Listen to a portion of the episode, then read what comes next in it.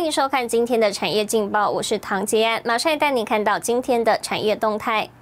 印度台商表示，红海已做好调整，将透过其他区域产能应应。MSCI 台股权重连九降，阳明权重升最多，群光降最多。广达第一季营运成果记者会宣布取消。疫情持续不休，工具机工会理事长由大国产业当地化。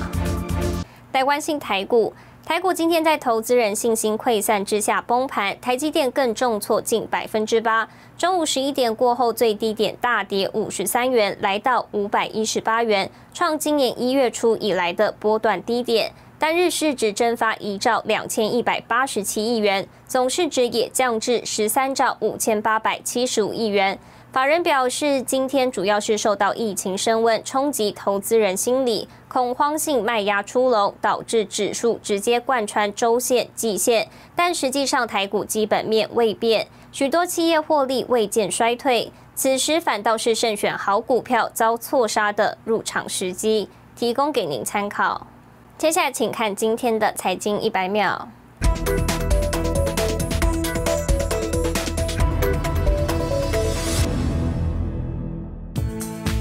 美国电动车大厂特斯拉上个月在中国大陆的销售量比三月减少近三成。另外，路透报道，由于美中贸易战所造成的不确定性，特斯拉已经暂停购地扩建上海厂的计划。消息人士透露，除了川普政府时期对从中国大陆进口商品加征的关税之外，现在美国对从中国大陆进口的电动汽车还征收百分之二十五的关税，使特斯拉考虑限制中国大陆在全球生产中的比重。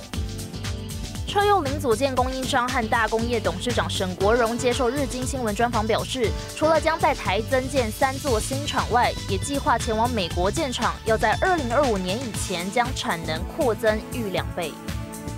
针对红海印度厂区的最新状况，平面媒体引述印度台商说法指出，印度厂区对红海集团的营运影响不大。另外，红海陆续启动外籍员工关怀机制，安排返国，以及印度厂区启动严格的防疫规范。在长四轮三月意外搁浅近一周，影响全球重要航道苏伊士运河后，埃及周二宣布拓宽和加深运河南段。新台海电视整理报道。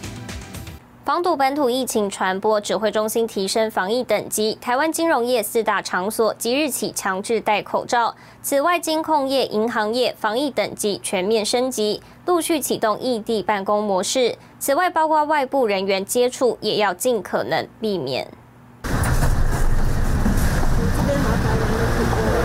进门先量体温，手部消毒。银行、证券、期货业、保险公司等四大场所，民众办业务得全面强制戴口罩。座位采取梅花座，确保社交距离。取款或未具名业务都要登记实名制。常用的 ATM 按钮每四小时仔细消毒，尽可能阻绝接触传染的可能性。国内已经有三十三家的金融机构，以及陆续采取异地办公或是居家办公。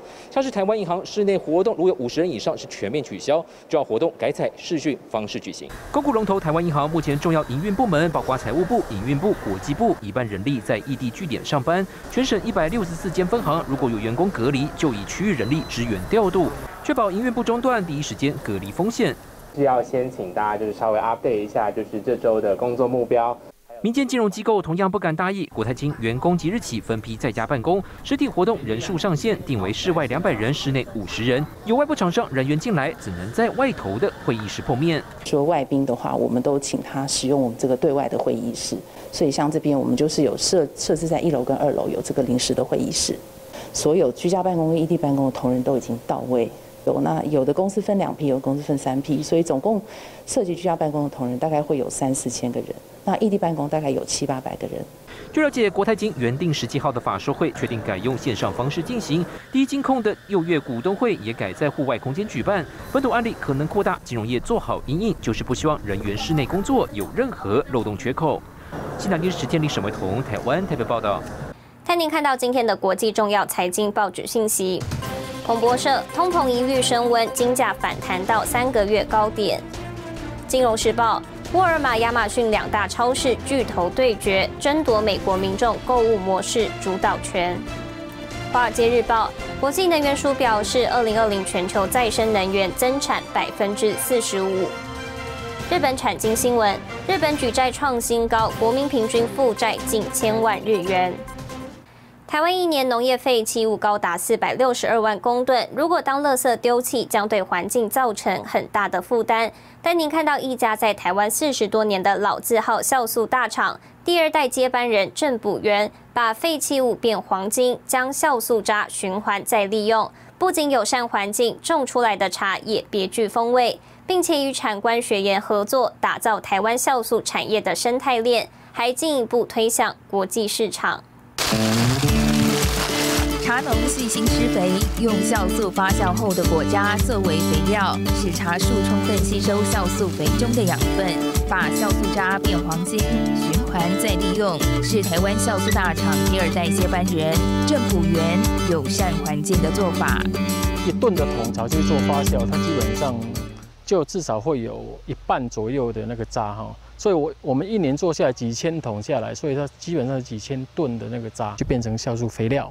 那让它做进一步的利用，较高啊，迄个叶绿素吼较薄。台湾一年农业废弃物高达四百六十二万公吨，如果当垃圾丢弃，对环境负担极大。